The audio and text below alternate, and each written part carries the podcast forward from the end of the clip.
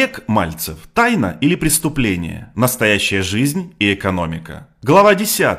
Кому война, кому мать родна. Часть 2. Многие считают, что умение зарабатывать деньги – вот что ключевое. Нет. Один американский психиатр когда-то издевался над какими-то бизнесменами и рассказывал. Вот вы любите Макиавелли, но зачем же читать его как-то однобоко? Читать про одно и не обращать внимания на иное – Почему-то изучили раздел «Как прийти к власти», но не посчитали необходимым изучать раздел «Как удержать власть». Почему не изучили, даже не знаю. И американский психиатр, фамилию припомню скажу, считал, что вот такое отношение и есть следствие психиатрической операции. То есть человеку кажется, когда он пришел к власти, все уже хорошо. Однако, это только начало. Это вы сделали первый шаг, а дальше у всех будет одно единственное желание – лишить вас этой власти. И все будут именно этим заниматься. Вспомни Трампа, который был президентом США. Половина охранителей власти в руках достойных только и занималась тем, что пыталась лишить Трампа власти до окончания срока президента. Что, Америке заняться нечем? Два импичмента – вот это целенаправленное приложение усилий на самых разных уровнях, от политического до общественного. Даже майки к черту тебя Дональд Трамп продавали. Полагаю, это рассчитано на очень короткую память людей. Именно. Но вот же маленькая проблема. Не у всех людей короткая память. Есть люди, у которых память длинная, а еще есть люди, которые специально удлиняют свою память, создавая специальные структуры, которые эту память сохраняют. В Европе таких структур немного, но они существуют. И один мой друг, директор такой компании, говорит так. Джон, моей компании 210 лет, а Центральному разведывательному управлению США 70 лет. Догадываешься, что происходит? Да они с утра до вечера ко мне ходят, со всех штатов, и просят дать информацию. Ничего себе и так бывает? Вот и задумайся. Представь на минуту, что в Австрии есть компания посильнее ЦРУ, и возглавляет ее мой партнер, очень надежный человек. Выбирая подход к изучению экономики и бизнеса, необходимо понимать, что всегда имеешь дело с негодяями. Кто-то больше негодяй, кто-то поменьше. Но все эти люди негодяи. И сегодня они хотят казаться респектабельными, хорошими. Но это так далеко от действительности. И больше всего я удивляюсь, поражаюсь и даже смеюсь, завидя людей, которые не скрывают, что они негодяи. Выходит, любой бизнесмен негодяй в той или иной степени – мы с тобой говорим о том, что данный статус в принципе не обязывает что-либо соблюдать. Это политик должен соблюдать морально-этические нормы, а бизнесмен может их не соблюдать. Поставь простой эксперимент. Приди к бизнесмену и скажи с опломбом. «Слышишь, ничего себе, а у тебя-то три любовницы». Бизнесмен лишь ухмыльнется. Ну и что? Допустим, ты попробуешь парировать, но это же некрасиво. Бизнесмен же отмахнется. Мне плевать. Если депутату такое сказать, он перепугается. А вдруг сейчас вы напишете в СМИ и начнется полоскание мозгов и прочих внутренних органов. А если бизнесмен, ему-то все равно, его в социуме никто не осудит. Более того, все сами мечтали оказаться на месте такого бизнесмена и заиметь три любовницы. Значит ли, что в СССР, раз бизнеса не было, негодяям тоже не было места? Подавляющая часть партийных функционеров как раз и являлись теми самыми негодяями – и в этом смысл. Когда люди живут в среде, пестующей и выхолащивающей негодяев у руля цельных 70 лет, когда внезапно разваливается СССР и приходят 90-е годы, когда возникает новая экономика, что же делать? Да ничего нового. Более того, старые или прежние негодяи измениться за одну минуту не могут. А самое главное, не желают. Меняться никто не желает. Люди какими были, такими и остаются, все теми же людьми. Что такое развал страны в 90-е? По факту, многие посчитали так. Стечение обстоятельств дало возможность развернуться по полной и не скрывать более свое негодяйство. То есть негодяи скрываться даже не собирались. Естественно. И поскольку бизнесмен – это формация, при которой быть негодяем равно нормально, то особо никто и не скрывал ни своей натуры, ни личных, ни истинных интересов. И во что или в кого ретрансформировались эти выходцы-негодяи?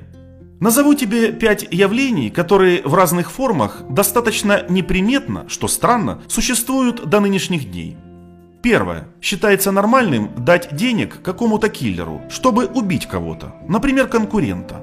Но это же бизнес, какие тут киллеры? Сиди на рынке, зарабатывай деньги. Нет, нужен киллер, без него не то. Второе. Считается нормальным пойти в правоохранительные органы, дать взятку для того, чтобы кого-то посадить. Третье. Считается нормальным купить какую-то должность, на нее поставить какого-то человека, чтобы он разворачивал все финансовые потоки на твое предприятие. Четвертое. Считается нормальным, незаконным способом завладеть средствами производства и потом их эксплуатировать в своих интересах. Пятое. Считается нормальным вести такой образ жизни. Да его даже аморальным назвать достаточно сложно. Тождественная тактическая линия приложения усилий, выливающаяся в специальные или особые методы разрешения бизнес-задач от найма киллеров до уголовных преступлений, и раскрывает в полноте своей принцип пословицы-поговорки «кому война, кому мать родна». У бизнес-игроков такого кроя нет моральных принципов. Да, собственно, какая разница, каким способом приходят деньги. В общем и целом, для бизнесмена сие не имеет значения – Никакого кодекса поведения в бизнес-природе не существует. В бизнесе вообще нет кодекса поведения, он физически отсутствует. К слову, если в Америке начать вести себя так, как в 90-х, скорее всего вас посадят в тюрьму. В Америке существует один устоявшийся принцип. Попался – отвечай.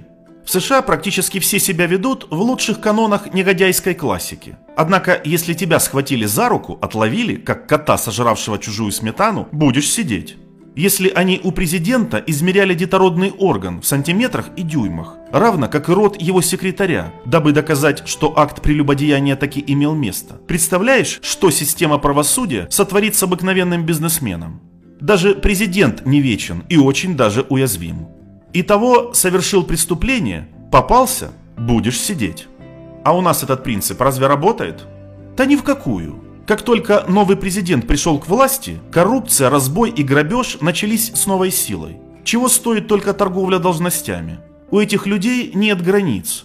И, допустим, когда некий Вася берет фотокамеру, записывает этих лжегероев Родины в дневную смену и продавцов государственных чинов и штандартов в ночную, а потом выкладывает супероперативную информацию в интернет, что же, не похоже, что и после этого что-то сильно меняется. Разве что обсуждение информационного повода. Резонансная пушка посылает в разные направления патроны невероятного преступления. Далее стадия вялотекущего одиночного порицания. И тишина. И так делают все вокруг. А в Германии по-другому? Нет, то же самое. Чем отличается немец от украинца? Практичными мозгами. Берут ли немцы взятки? Конечно, с огоньком и с удовольствием. Как же так, это же Евросоюз.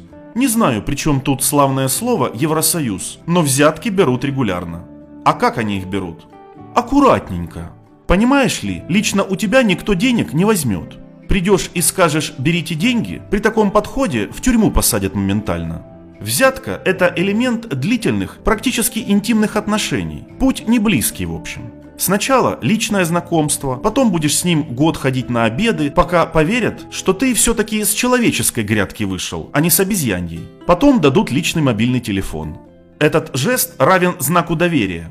В Германии никто свой мобильный номер телефона не дает, к слову. Говорят, есть электронная почта, туда пишите. Есть официальный телефон в офисе, в департаменте, туда и звоните. Однако, ежели немец передал личный номер телефона, считай, что первая стадия пройдена. Следующий шаг – придется убедить будущего партнера, что с тобой можно иметь дело, что ты не просто друг, но и деловое надежное лицо, обладающее перспективами и преимуществами. И только после этих шагов можешь уже давать деньги и обращаться с просьбой. В Германии налаживание отношений занимает немалый промежуток времени – если на границе предложишь деньги офицеру, тебя моментально запакуют и посадят в тюрьму. Основание – за взятку должностному лицу. Но если ты нужных людей знаешь и с ними у тебя выстроены отношения, то любой вопрос решается весьма быстро. Если решишь действовать сам, обычными путями, попадешь в болото или ведьмин студень. Ибо если играть по правилам, в немецкой среде все будет тянуться медленно. Как говорится, скорость не про вашу честь, ежели вы никто, и мы вас не знаем.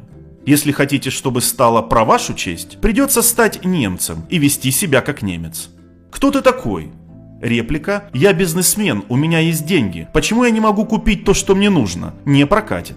Возможно, где-то на задворках иной империи ты и вправду бизнесмен, но здесь ты пока что чужой.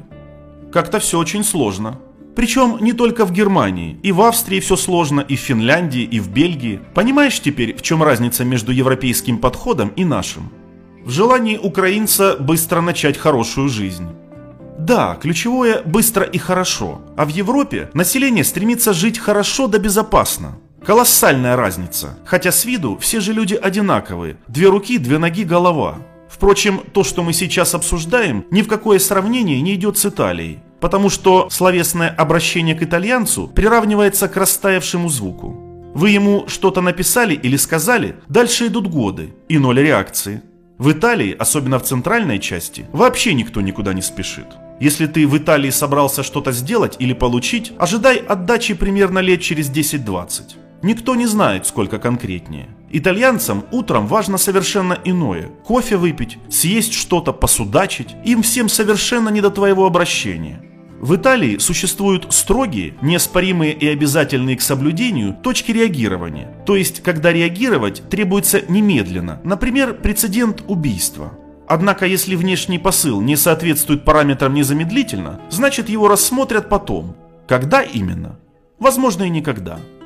На юге Италии, что-то мне подсказывает, все происходит несколько по-другому. Неписанные и неизвестные правила криминальной среды. Знаешь их и чтишь, события, как в калейдоскопе, начинают вращаться иным способом. Как попасть в редакцию издания X? Никак. Даже если железную решетку разобьешь, дальше первого эшелона не проникнешь. В редакции 7 степеней защиты. Да в жизни не войдешь, каким бы титулованным пешеходом ты ни был. Пешеход? Вот и проходи мимо. Но при определенных обстоятельствах заведут за руку. Там все не так, как здесь. Ты не сможешь даже поздороваться и перекинуться парой фраз. С кем хочется, поговорить не дадут. Такова самая могущественная преступная структура в мире. То не дети-уголовники. У выходцев и жителей этой криминальной среды собственные подводные лодки в распоряжении. По факту государство в государстве. Представь, если их оборот равен годовому обороту Евросоюза. Одна организация против всего Евросоюза. И весь совершенно не про миллиарды долларов. Эти добрые люди любые деньги могут покупать и продавать тоннами, просто мешками. И при этом оставаться облика морали. Например, жителями Калабрии, официально самого бедного региона Италии.